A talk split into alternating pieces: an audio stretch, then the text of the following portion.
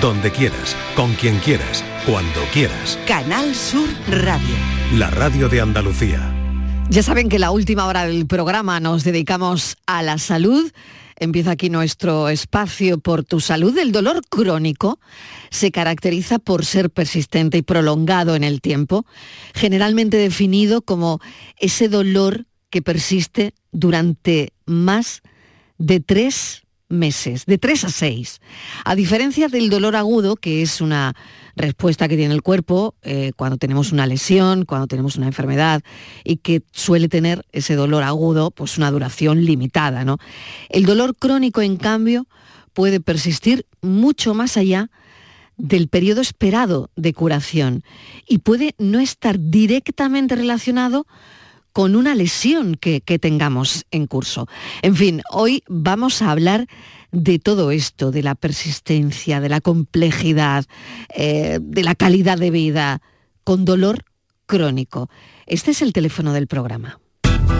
Por tu salud, en la tarde de Canal Sur Radio. Estos son nuestros teléfonos 95 1039 105 y 95 1039 16. 670 94 30 15, 670 940 200. Antes de entrar en el dolor, en el dolor crónico, nueva alerta alimentaria emitida por la Agencia Española de Seguridad Alimentaria y Nutrición. Ha retirado un queso por la presencia de la Echerichia coli. Eh, produce la toxina Shiga, que además el bichito parece que procede de Francia. Patricia Torres, ¿qué tal? Bienvenida. Hola Marilo, buenas tardes. Se trata del segundo aviso alimentario en torno a un queso tras el que afecta a un producto de Aldi. La propia empresa encargada de elaborar este producto ha sido la encargada de advertir de las irregularidades detectadas siguiendo el cumplimiento de la legislación vigente. La información además ha sido trasladada a las autoridades competentes de las comunidades autónomas con el objeto de que se verifique la retirada de los productos afectados de los canales de comercialización. La agencia recomienda a las personas que tengan en su domicilio productos afectados por esta alerta que se abstengan de consumirlos. Sin embargo, quienes hayan consumido este producto puede haber desarrollado diferentes síntomas compatibles con la toxinfección por Escherichia coli. Los síntomas podrían ser calambres abdominales fuertes que además puede progresar incluso a una diarrea acuosa o sanguinolenta. En caso de presentar alguno de ellos tras haber ingerido el producto hay que acudir, Mariló, inmediatamente al centro de salud. Patricia Torres, muchísimas gracias y esto es lo que tenemos ahora mismo en la redacción, esta nueva alerta alimentaria eh, de este queso. Gracias, hasta ahora. En España una de cada seis personas sufre dolor crónico y datos de otros países elevan la cifra a uno de cada cinco habitantes. Muchas de esas personas peregrinan durante años buscando un diagnóstico que explique ese malestar. Pero no lo consiguen, casi nunca lo consiguen, ¿no? Las pruebas médicas no encuentran tejido dañado en el sitio donde duele, pero el dolor es completamente real. Bueno, tengo un libro que acaba de escribir el doctor Arturo Goicoechena que se llama El dolor crónico no es para siempre. Les voy a hablar de Arturo Goicoechea, este doctor que es además fue jefe de servicio de neurología en el Hospital Santiago de Vitoria, en Álava, durante más de tres décadas y está convencido de que la manera tradicional de entender el dolor no es correcta para solucionarlo y que eso le está fallando a millones de pacientes. Vamos a saludarlo para entender exactamente a qué se refiere. Doctor Goicoechea, bienvenido, gracias por atender nuestra llamada. Hola, buenas tardes. Nada, encantado. Bueno, doctor, cuéntenos, ¿cuál es su teoría de por qué no se está entendiendo bien el dolor y que, bueno, pues los tratamientos fallan? Bueno, no es exactamente mi teoría. Yo tengo alguna singularidad en lo que propongo, pero es una evidencia. O sea, el dolor no surge, no se construye en la zona donde lo sentimos, sino en, la red neuronal y eh, sobre todo en el cerebro, es una construcción, no es, no es algo que nos refiera necesariamente a la situación de los tejidos, de la zona donde sentimos el dolor. ¿no? Y entonces lo que hay que ver es cuando sentimos dolor, yo qué sé, en el codo, pues mirar si en el codo hay alguna causa que justifique y explique ese dolor. Y cuando no encontramos nada es cuando aparece el problema, porque realmente hay que dejar al, al codo en paz, porque ya hemos mirado y no hay nada, y hay que analizar el complejo proceso de construcción cerebral, no solo del dolor, sino de todo lo que sentimos, de la visión, del oído, de la olfacción, etc. Y eso es lo que nos está haciendo. Claro que quizás, ¿no? Vamos a mirar al codo, como usted dice, doctor Vicoechea, y claro, em, el dolor está ahí, pero realmente está en otro lado, ¿no? Por así decirlo, ¿no? Bueno, esto es complicado, es complicado de entender. Se siente ahí, ¿no? se siente ahí, el dolor no está ahí, se siente, se siente ahí, ¿no? No, claro. ¿Cómo se define? ¿Cómo define usted el dolor? Bueno, el dolor no admite definición, el dolor es lo que dice uno cuando nos está diciendo que le duele. Todos sabemos a qué se está refiriendo porque alguna vez hemos sentido dolor, ¿no? Bueno, pues eh, el dolor ajeno es el mismo que el propio, solo que el que lo está sufriendo es otra persona. O sea que mm, hay una definición oficial del dolor de la Organización Internacional para el Estudio del Dolor que dice que es una experiencia sensorial y emocional desagradable asociada a un daño de los tejidos actual, real o potencial. O sea, hay una amenaza de que se dañe, aunque todavía no se ha dañado, o semejante a como cuando está algo dañado, o sea, vivido como tal daño. Vamos a ver, eh, el dolor si es el equivalente a un, sonido de una sirena de un sistema de seguridad, pues el sonido de la sirena es el sonido de la sirena que puede advertir de un robo o de algún incidente violento del edificio o saltar y sigue siendo el mismo sonido sin que esté sucediendo nada en la casa. O sea que eso es lo importante, diferenciar cuando la sirena salta cuando ha sucedido algo o cuando está saltando a pesar de que no está sucediendo nada. En este segundo caso no hay que registrar la casa todos los días, ya se ha registrado y no, no hay nada, Luego lo que hay que registrar es el sistema de seguridad que hace que salte la alarma sin que esté sucediendo nada. ¿no? Claro, doctor, ¿y cómo se hace eso? Porque no sé si podría explicar esos mecanismos neurobiológicos ¿no? que están involucrados, como usted nos trataba de explicar al principio, en la sensación y en la transmisión del dolor.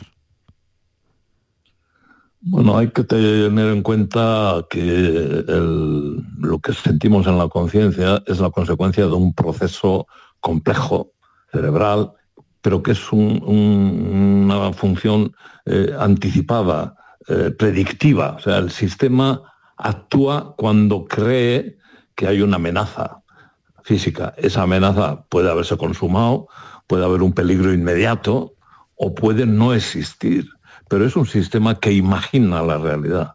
Lo mismo que el sistema inmune. El sistema inmune actúa cuando mm, evalúa que hay una amenaza, pero esa evaluación puede ser errónea. Eso serían las alergias.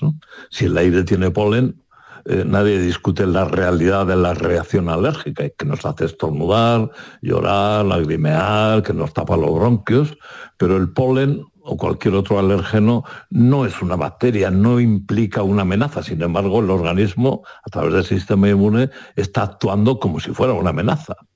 Pues la red neuronal hace lo mismo, está continuamente eh, prediciendo, anticipando, temiendo cosas como hacemos los padres con los hijos. No esperamos a que les suceda algo. Estamos intentando actuar para minimizar los daños. Bueno, pues el cerebro actúa también eh, es un sistema predictivo, es un, aprende a eh, ver amenaza en nuestra conducta, en nuestras actividades, etc. Mm. En algunos casos el sistema nervioso, doctor Goicoechea, puede volverse más sensible con el tiempo, claro, digo con el tiempo, digo con la edad, amplificando esa percepción del dolor incluso cuando no tengamos una lesión evidente, lo que estábamos comentando, me duele el codo, pero en el codo no tengo nada. Entonces, bueno, no sé si es que esto está en el sistema nervioso que se puede volver con el tiempo eh, mucho más complicado. Eh, ¿Es así? Eh, bueno, eso es una de las propuestas que se hacen, porque estamos ante el problema de que el dolor no se ajusta a la realidad de los tejidos. Si en los tejidos no está pasando nada, ¿por qué aparece el dolor en la conciencia? Bueno, pues algunos dicen que el sistema neuronal está procesando mal la información de los sentidos, que amplifica esas señales y que hace que una señal inofensiva pues sea interpretada por el cerebro como amenazante y entonces aparece el dolor, ¿no? Esa sería la, propuesta de una mayor sensibilidad a los estímulos. ¿eh? Yo creo que eso no es así, o puede por lo menos no ser así, y yo creo que el sistema está instruido a actuar en base a una información que ha recibido. Y entonces la propuesta mía es que el cerebro nos defiende de lo que cree que es una amenaza. Y esa creencia o esa expectativa o ese temor está muy vinculado a la cultura, a la información de expertos. Y entonces es un sistema abierto a lo que, lo que los expertos estamos diciendo, enseñando a la población una persona que no tenga estudios de medicina eh, no sabe lo que está pasando dentro de su organismo, pero su cerebro está recibiendo información continuamente de lo que puede ser una amenaza y no hay más que reflexionar un momento en la cantidad de información que recibe una persona respecto a. Entonces esa información el cerebro la absorbe sin que nos demos cuenta siempre. Es un proceso absolutamente inconsciente, pero que está organizando una, una, teoría de lo que es amenazante, de lo que no. Y una vez que comete un fallo, ya se retroalimenta y entra en unos bucles que pero vamos, eh, el proceso es, complejo y es un poco difícil explicarlo en, la, en, unos, en unos minutos, ¿no? Eh, pero eso es lo que parece que hoy en día se está eh, diciendo y comprobando y la estrategia frente al dolor crónico ya no es fármacos, cirugías, ni cuando se ha eliminado una, una causa, sino que es lo que llaman educación en neurociencia del dolor. Hay que explicar todas estas cuestiones a los pacientes para que tengan el conocimiento de que el dolor no es un buen informador de la situación. Si me duele la columna, en la zona de la columna, y han descartado lo que llaman banderas rojas, no hay lesiones, pues mm, el dolor no está diciendo la situación de la columna, no la está describiendo. Y no tenemos que hacerle caso tenemos que empezar a movernos porque es lo que le va bien a la columna, sin miedo a que esa actividad dañe la columna. Y esa sería la estrategia de educar en biología del dolor y luego eh, proponer la actividad física para recuperar la confianza del, del cerebro, del organismo, en que la actividad no es perjudicial. Qué interesante, desde luego. sí, se entiende perfectamente, doctor Goicoechea, que lo está explicando de una manera didáctica, además muy, muy con palabras que todos podemos entender y que, bueno, es, es una teoría, desde luego que está ahí y que hay que escuchar, por supuesto, ¿no? Porque la experiencia del dolor crónico es que es, doctor, eh, altamente individualizada, porque cada persona puede responder de manera única al dolor, cada, una, cada uno de nosotros, ¿no? Eh, tiene diferentes umbrales del dolor y esto es que todavía la ciencia, digo todavía, o no sé si llegará algún día o no, o sea, no puede medir el dolor de nadie.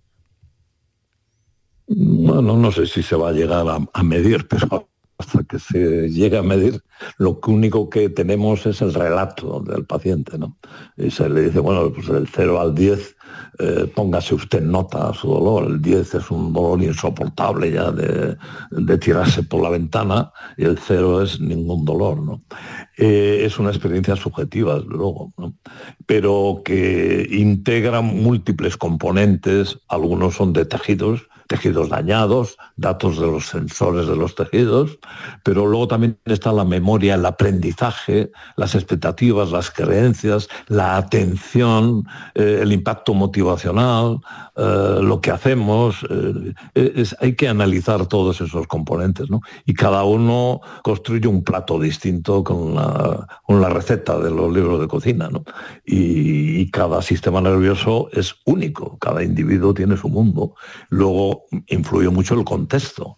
Ante la misma herida, en un contexto de una huida de un incendio, por ejemplo, pues podemos tener quemaduras y cosas y sin embargo no sentir dolor, porque estamos huyendo en ese momento. ¿no? Cuando ya hemos dejado de huir, entonces es cuando aparece el dolor horroroso de todas las lesiones. Y un aspecto que es importante resaltar es que el dolor cuando no hay un motivo, cuando no nos encuentran nada en la zona donde duele, por ese mismo motivo es mucho más intenso, más mortificador, mucho, mucho peor comprendido, incluso es negado por muchos profesionales. No puede ser que tenga dolor porque tendría que haberse leído con lo que yo le he dado, etcétera, ¿no? O sea que la situación del que padece dolor sin ninguna causa que aparentemente lo justifique está sometido a una tortura, a una invalidez, a una incomprensión, a una soledad, a una desesperación que son tremendas. Totalmente, doctor. Eh, acaba usted de, definirlo, ¿no? De definir pues esa persona incomprendida que siente dolor y que su médico le dice, bueno, pues que ya hemos utilizado de todo y pues que el propio médico le está viendo la cara y no sabe por qué le duele, ¿no? Em, yo creo que es verdad que a través, como usted dice en su libro, de las experiencias de vida, las personas aprendemos el concepto del, dolor, ¿no?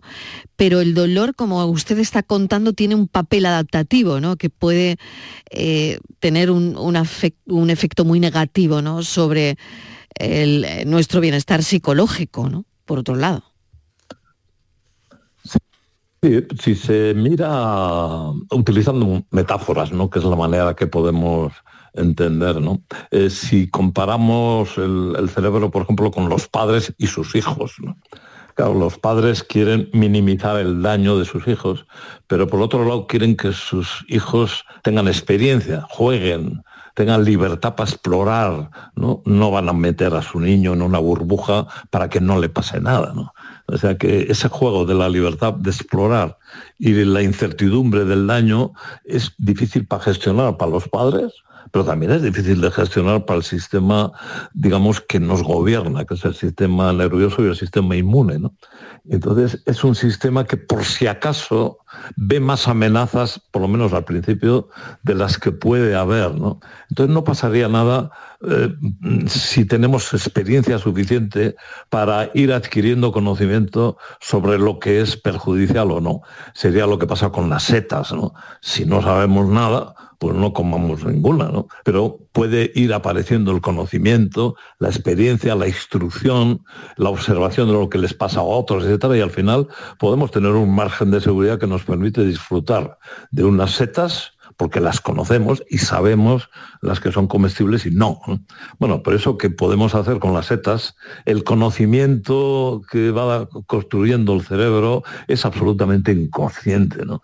Podemos eh, conocer cómo funciona eh, el cerebro, cómo funciona eh, esto del dolor, cómo funciona la conciencia, pero es muy complicado porque apenas podemos aproximarnos. Lo que sí sabemos es cómo no funciona eso.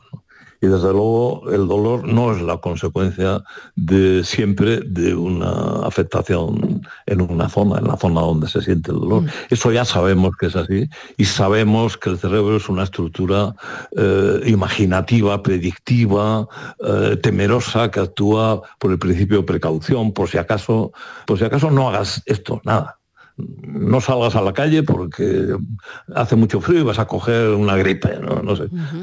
Hay que verlo de esa manera. Y a veces lo que hacemos es pues, impedir que el niño tenga una niñez normal. O sea, que la vida, eh, las personas adultas, eh, por la actitud que tiene el cerebro de sobreproteger, de hipervigilar, etcétera, impida la vida normal. Eh, me detengo en un capítulo de, su libro que me parece muy interesante, ¿no? Eh, empieza diciendo, bueno, el dolor no surge del dedo, aunque el dedo esté machacado. O sea, me he pillado el dedo con una puerta, tengo el dedo machacado, pero el dolor no surge del dedo, se siente ahí pero no surge ahí, ¿no?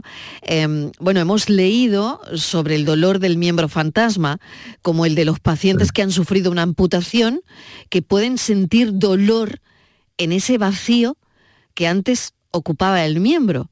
Entonces, claro, no están ante un dolor imaginario, sino ante un miembro imaginario supuestamente dañado y el paciente actuado, amputado no actúa como si conservara el miembro amputado, porque sabe perfectamente que ya no lo tiene.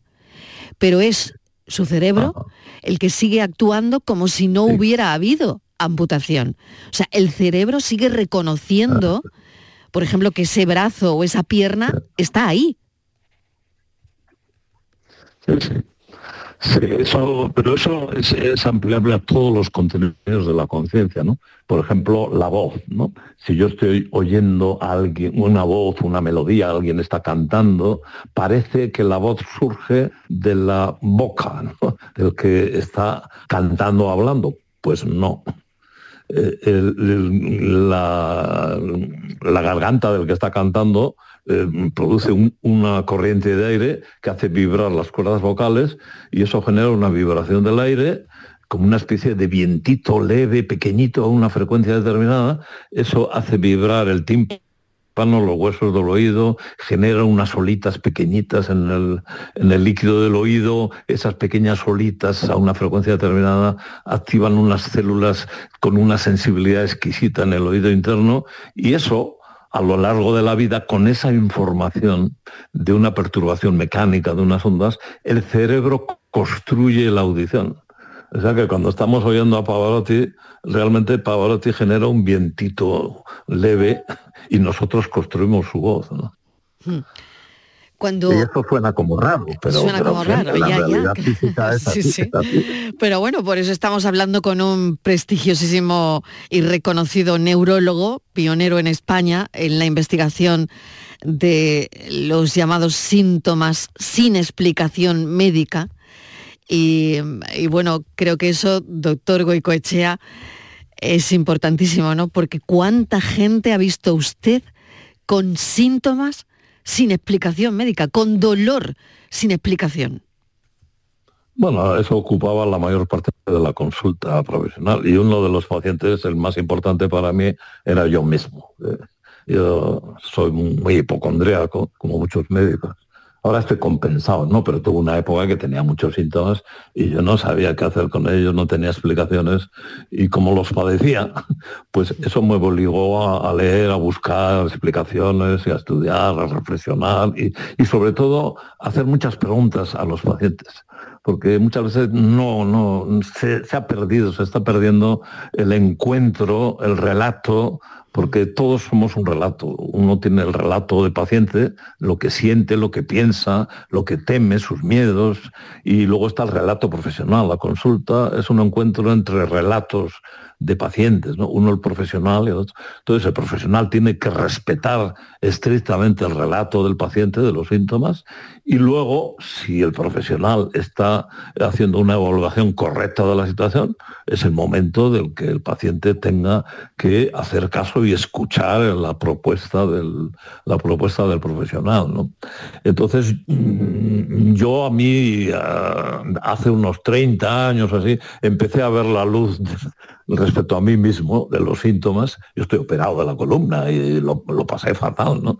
Eh, cuando a medida que iba comprendiendo desde la biología y no desde la publicidad eh, de farmaindustria, de lo que sea, pues eh, se me fue yendo el, dolor y otros síntomas. O sea que comprender el proceso es una herramienta potentísima que ayuda al cerebro a gestionar la seguridad, pero desde la racionalidad, desde el conocimiento, eh, no desde el daño imaginado, sino cuando hay un daño real que mm, no existe el dolor imaginario.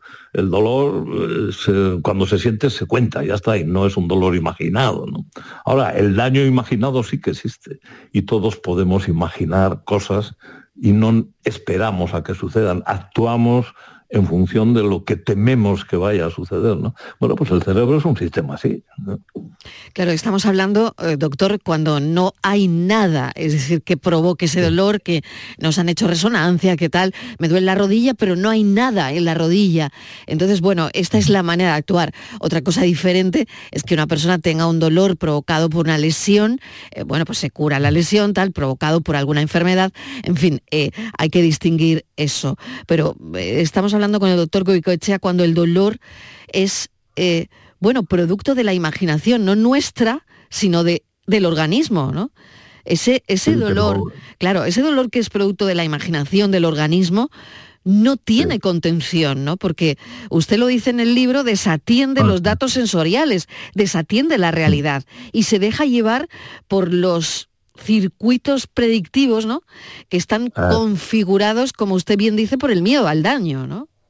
Sí, sí, sí. Bueno, eso, eso, eso sucede todos los días cuando, eh, cuando dormimos, ¿no?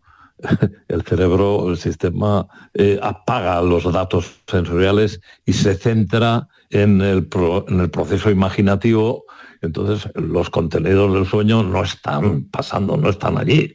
En la habitación no está pasando nada, sin embargo, estamos viviendo, por lo menos yo a veces tengo unas pesadillas, pego unos gritos por ahí, socorro, pido auxilio, tal.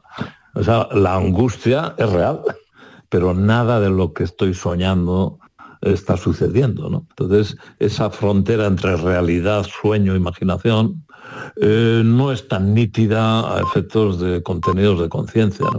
Eh, hay un neurocientífico, eh, Rodolfo que dice la vida es sueño, el cerebro sueña la realidad. Eso no es una figura poética no, no, es una realidad. El cerebro es una máquina de construir sueños, universos, porque lo importante es mantener la supervivencia la integridad física y eso lo va a hacer en base a la información que ha adquirido. La información adquirida por experiencia, pues todos aprendemos a sentir dolor porque todos hemos tenido heridas y cosas de esas, ¿no? Eh, pero en nuestra especie y solo en nuestra especie tenemos la fortuna de haber construido y acumulado conocimiento sobre el organismo, eso hace que tengamos más expectativa de vida, de que tengamos eh, tratamientos para una serie de procesos, pero eso también tiene la contrapartida de cada lugar a, una, serie de, de actitudes y de conceptos sobre el dolor que no son los que ahora sabemos que son. O sea que la medicina tendría que actualizarse en biología del sistema nervioso en relación a la, gestión de la seguridad física del organismo y, y explicar una serie de cosas que son fundamentales. Hay países que están haciendo el proceso de instrucción ciudadana en esta nueva manera de entender el tema del dolor, en Australia, en Gran Bretaña y otros, y empieza a haber iniciativas eh, sociales eh, dirigidas a la ciudadanía para que aprendamos a interpretar correctamente eh, los contenidos, los síntomas que aparecen en la conciencia. Y eso nosotros hemos tenido experiencias en, Vitoria, eh, con grupos de pacientes, eh, en Vizcaya, y hay otros que también tienen experiencias similares, en los que la intervención era puramente pedagógica. Les explicábamos el proceso como les, se le explica a una señora el parto, de qué va y cómo es eso y tal, ¿no? Y los resultados son excelentes. Solo falta que las instituciones, etcétera, se pongan las pilas y empiecen a hacer la revolución de, que, que, se necesita para comprender correctamente estas cuestiones. Qué interesante esta charla sobre el dolor. Lo estamos haciendo con el doctor Arturo Goicoechea, que es un reconocido neurólogo pionero en nuestro país en la investigación de los llamados síntomas sin explicación médica en neurobiología del dolor. Eh, vamos a seguir charlando, doctor, no se vaya, vamos a hacer una pequeña pausa y enseguida le pregunto además por el dolor y las hormonas. Estos son nuestros teléfonos 95 1039 105 y 95 1039 16. Rebajas en Rapimueble, simplemente más bajas. Dormitorio 139 euros. Apilable de salón, ahora 159 euros. Más ahorro, más ofertas, más barato. Solo en Rapimueble, líder en rebajas y paga en 12 meses sin intereses. Más de 230 tiendas en toda España y en rapimueble.com. Canal Sur Radio. Hacer ejercicio, comer bien, cuidar nuestra salud mental. Suena fácil, pero ¿por dónde empezamos? En Clínica Luces son expertos en salud física y mental, psicología, fisioterapia, nutrición, psiquiatría. Lo tienen todo. Llamad al 680-648-718 o acercaos a Avenida de Montequinto 10, clínicaluces.com. Empieza el año ahorrando en tu cesta de la compra en Supermercados Más. Hasta el 31 de enero el estofado de cerdo a 5,49 euros el kilo. Ven y descubre nuevas ofertas en frescos cada semana. Supermercados Más y supermercadosmás.com es ahorro.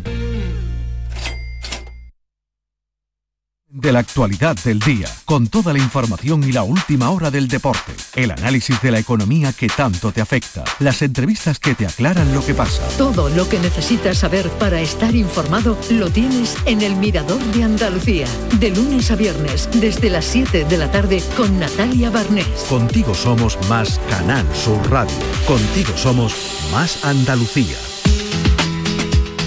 Estos son nuestros teléfonos 95 1039 105 y 95 1039 16. 670 94 30 15 y 670 940 200. El dolor crónico no es para siempre, lo dice el doctor Arturo Goicoechea, con el que estamos manteniendo una conversación, reconocido neurólogo pionero en España en la investigación en la neurobiología del, del dolor. Y, y le decía, doctor, que íbamos a hablar de dolor y hormonas porque el dolor injustificado afecta sobre todo a las mujeres, ¿no?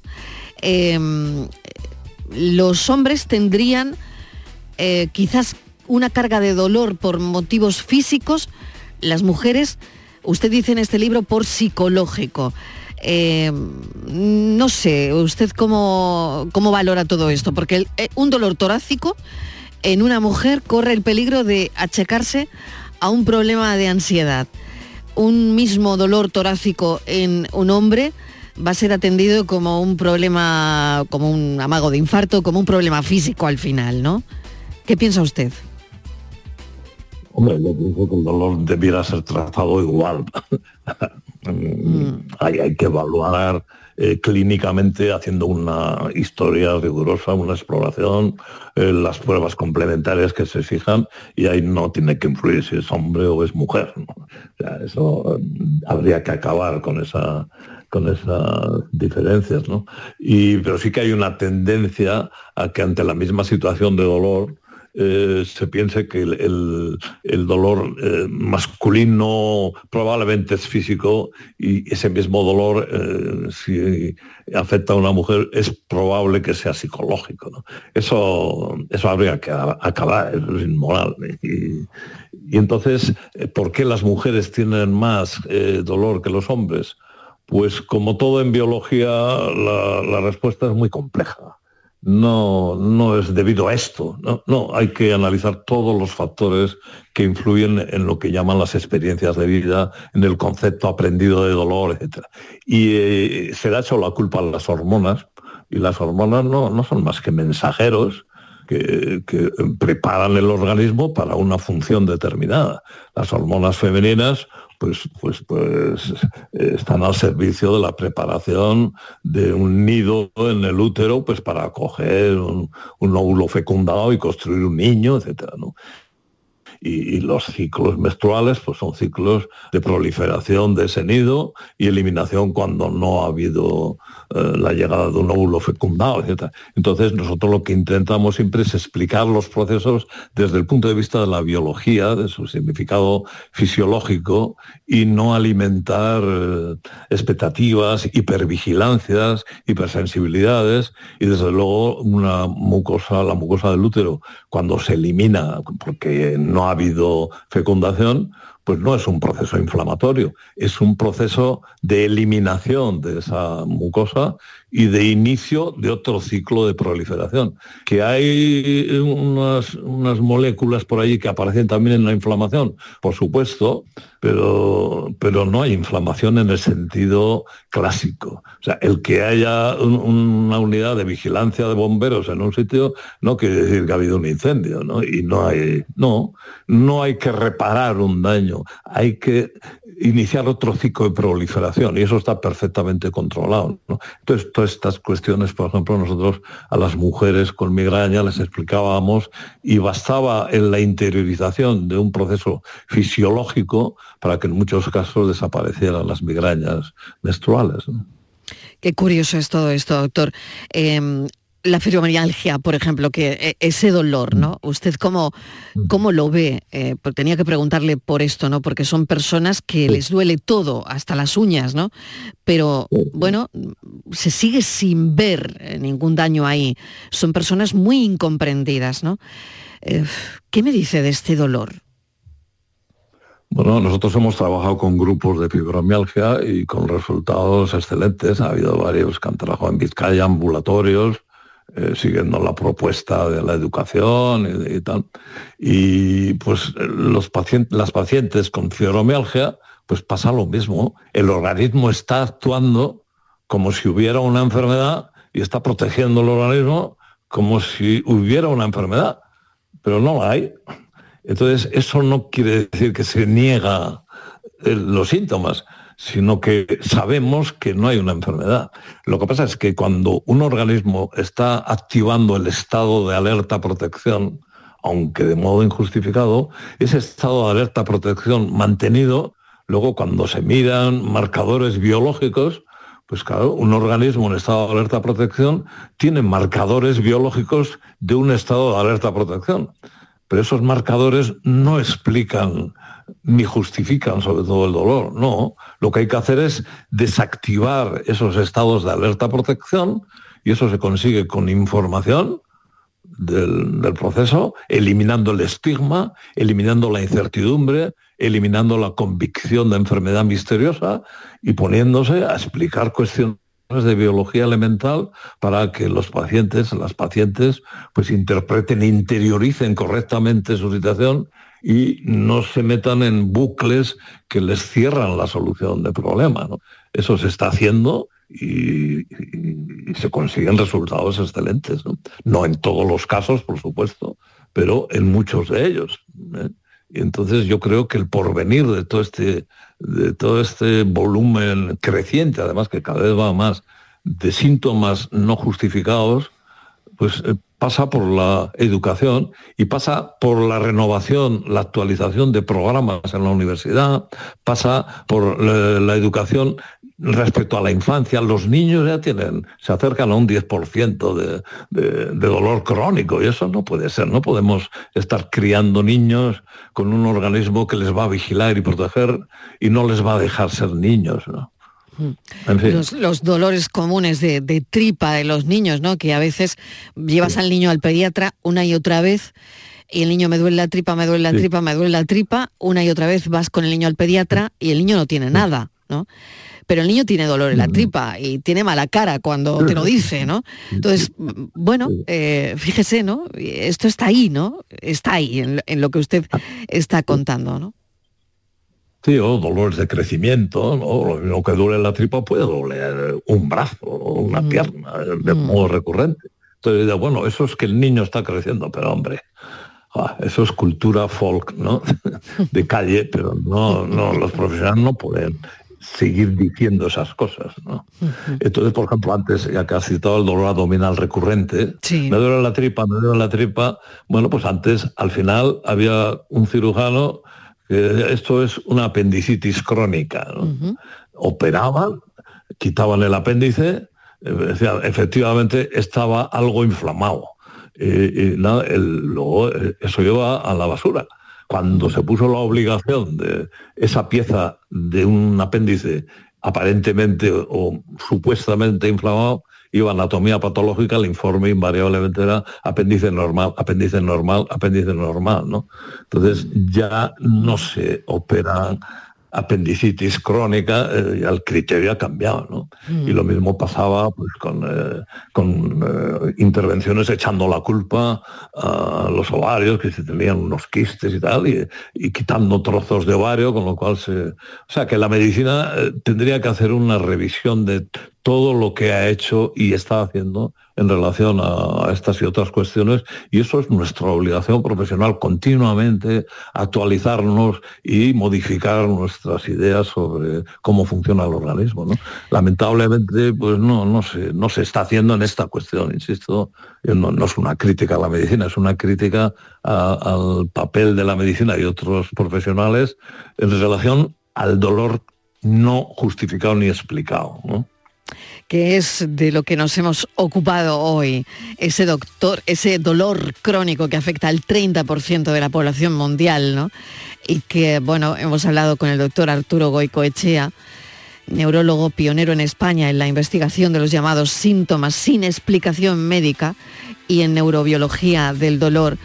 Eh, le agradecemos enormemente este buen rato de charla porque nos ha servido mucho, ¿no? Para bueno, pues tomar conciencia, que es lo que yo creo que debemos hacer, ¿no?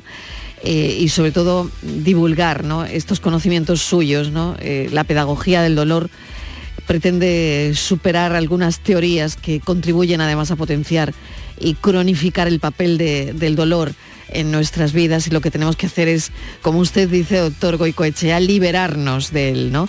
Sobre todo ese dolor injustificado, eh, pues que tenemos ahí y que no lo justifica nada. Así que gracias, doctor, por este buen rato de radio. Bueno, pues muchas gracias a ustedes por darnos la oportunidad. Un saludo. Ah, gracias.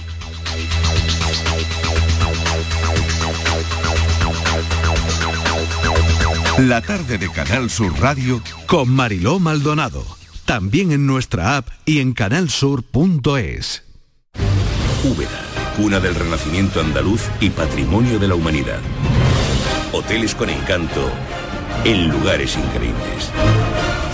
Adéntrate en el renacimiento del sur de España, donde disfrutar de un turismo con unos servicios al visitante de excelencia. Sumérgete en su historia. Úbeda. Ven, te sorprenderá.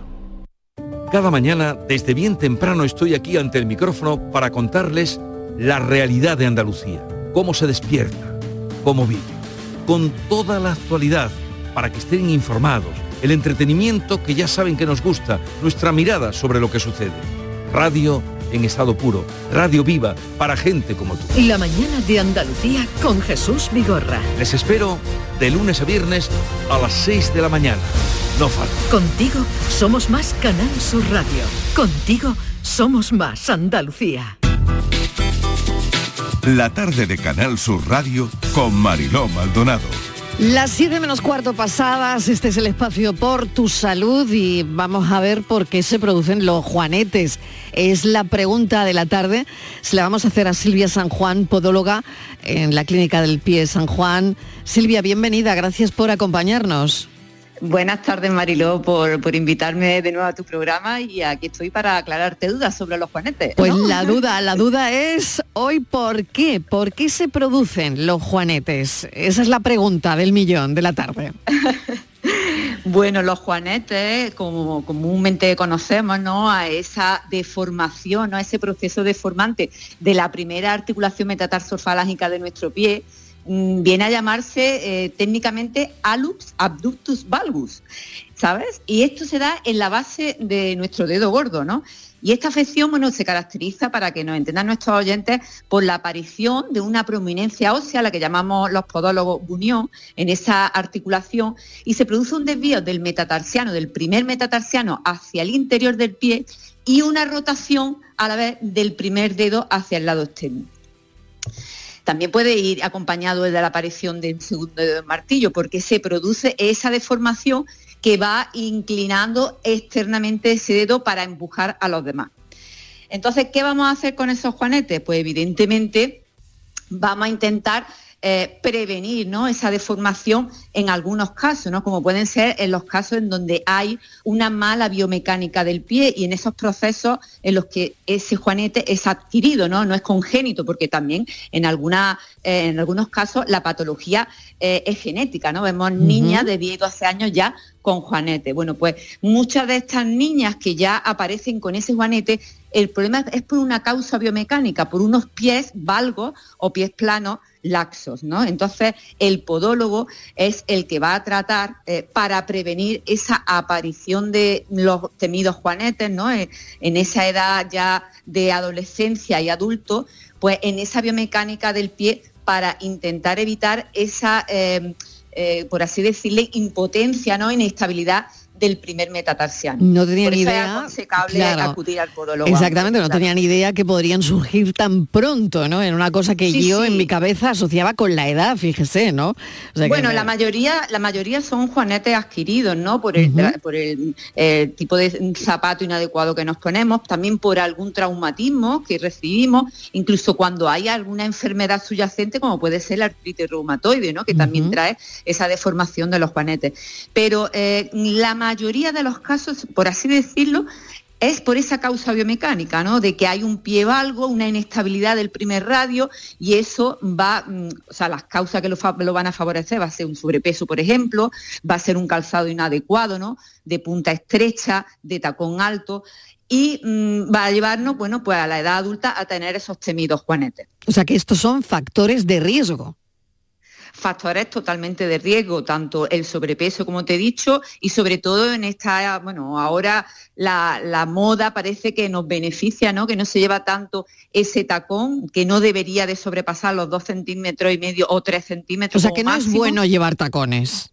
No es bueno llevar tacón. Hay que llevar algo de tacón, ¿vale? Para no ir totalmente y plano, pero no sobrepasar esos tres centímetros. Y por supuesto, eh, mm, llevar más bien punta redondeada, incluso lo que se llama ahora zapato respetuoso, que va más allá de la punta redondeada para tener un libre movimiento de los dedos dentro del calzado. O sea que lo, bueno, lo bueno es que los dedos se puedan mover libremente dentro del calzado. O sea que tiene que ser lo suficientemente ancho para no tener los dedos aprisionados, ¿no? Para eh, no tener la sensación esa de presión, porque eso va a provocar en la cabeza, en esa primera articulación, en la zona del buñón, ese enrojecimiento, el dolor articular, eso empieza a formarse una callosidad incluso, va a empezar a limitar el movimiento de esa primera articulación, no va a producir dolor y también vamos a empezar a caminar mal, ¿no? Por eso es importantísimo esa podología preventiva de la asistencia de, una cita con el podólogo para poder determinar la causa de por qué ese juanete ha salido, ¿no? o posiblemente pueda salir.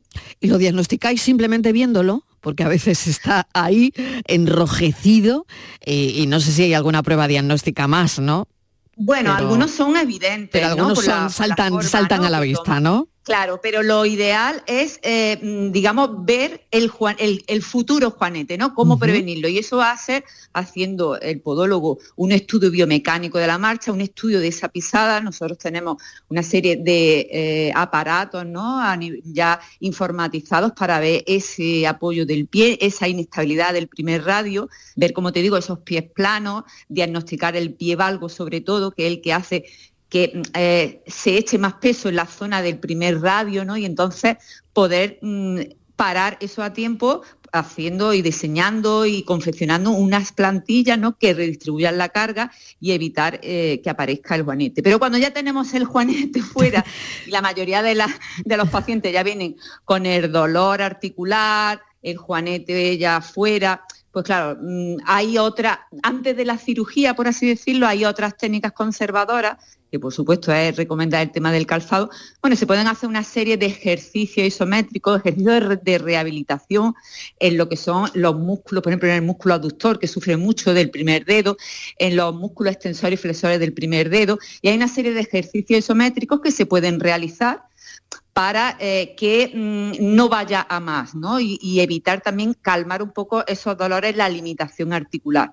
Y cuando ya a la persona le cuesta la misma vida calzarse, porque eso llega un momento en que el calzado pues, te pone un tope y te dice hasta aquí hemos llegado, no existe un calzado con un ancho que me dé la vida para meter el guanete, ¿no?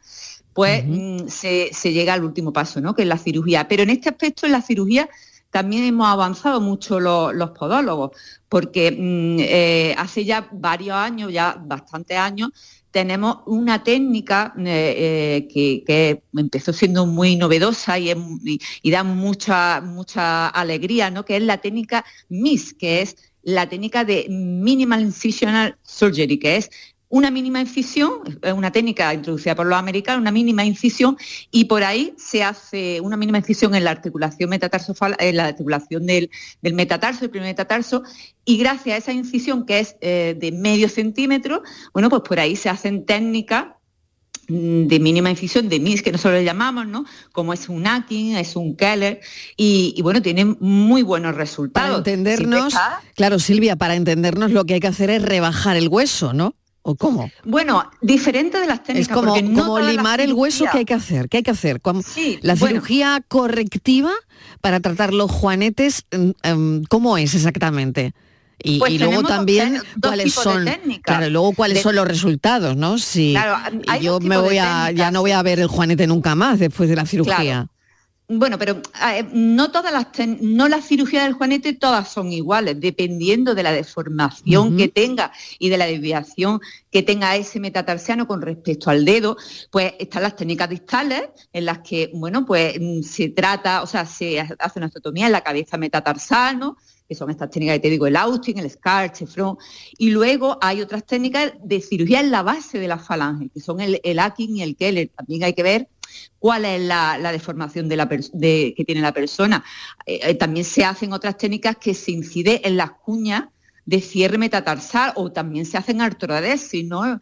Cunio metatarsal. También hay que ver, cuando se hace este tipo de cirugía, hay que valorar el estado del hueso de la persona. No es lo mismo una persona que se opere con 70 años, con 60 años, que una persona joven, ¿no? Ese estado del hueso no es el mismo. Y bueno, nosotros hemos llegado a introducir incluso materiales de osteosíntesis biodegradables, ¿no? Que se hacen con, son materiales, agujas y tornillos de ácido poliláctico, que son un tipo de bioplástico, ¿no? De un polímero biodegradable derivado de ácido elástico que se disuelve de manera gradual dentro del hueso, pero mientras tanto sirve de eh, material de, osteosíntesis para mantener una fijación ¿no? de lo que hemos realizado y alineado esa articulación. Entonces cada vez hay menos eh, por así decirlo, recidiva, ¿no? Decir, pues mira, me he operado y fíjate qué mal me ha ido porque se me ha reproducido, ¿no? Bueno, pues eso cada vez va a menos, o sea, el nivel de, de recidiva cada vez menor, ¿no? Se hacen operaciones de juanete que quedan perfectamente y siguen ahí perfectas año tras año, ¿no? Importante, además, Silvia, ¿no? Eh, ¿Por qué son tan dolorosos? ¿Por qué duelen tanto? Bueno, porque realmente se están tocando tanto partes blandas como partes óseas, ¿no? Entonces, al fin y al cabo, estamos hablando que tiene el tiempo de recuperación de una fractura, ¿no? Ni lo mismo que cuando tiene una fractura, pues nos dicen que tenemos que guardar un reposo de mes y medio, ¿no? Pero luego también se tocan partes blandas y quizás duele más el tocar esas partes blandas que en realidad el, hacer una eh, osteotomía en el hueso, ¿no? De, quitar un trocito de hueso. Quizás lo otro puede doler más, ¿no? Las partes blandas, la inflamación que se produce, ten en cuenta que estamos hablando de la parte distal del cuerpo, ¿no? el tema de la vascularización, se puede formar algo de edema, por eso de ahí este tipo de cirugía MIS está, eh, digamos, avanzada mucho más que la cirugía abierta, porque porque se hacen menos destrozos, por así decirlo, ¿no? De partes blandas. Entonces mm, le está ganando terreno ¿no? a la cirugía tradicional. Y luego después también al paciente se le vende que cuando sale de la cirugía sale andando, ¿no? no parece como que si no tuviera que guardar un reposo y realmente eh, el, el tratamiento postquirúrgico es muy importante, que esa persona guarde un cierto reposo, no puede eh, volver a su vida habitual al día siguiente como si no hubiera pasado nada.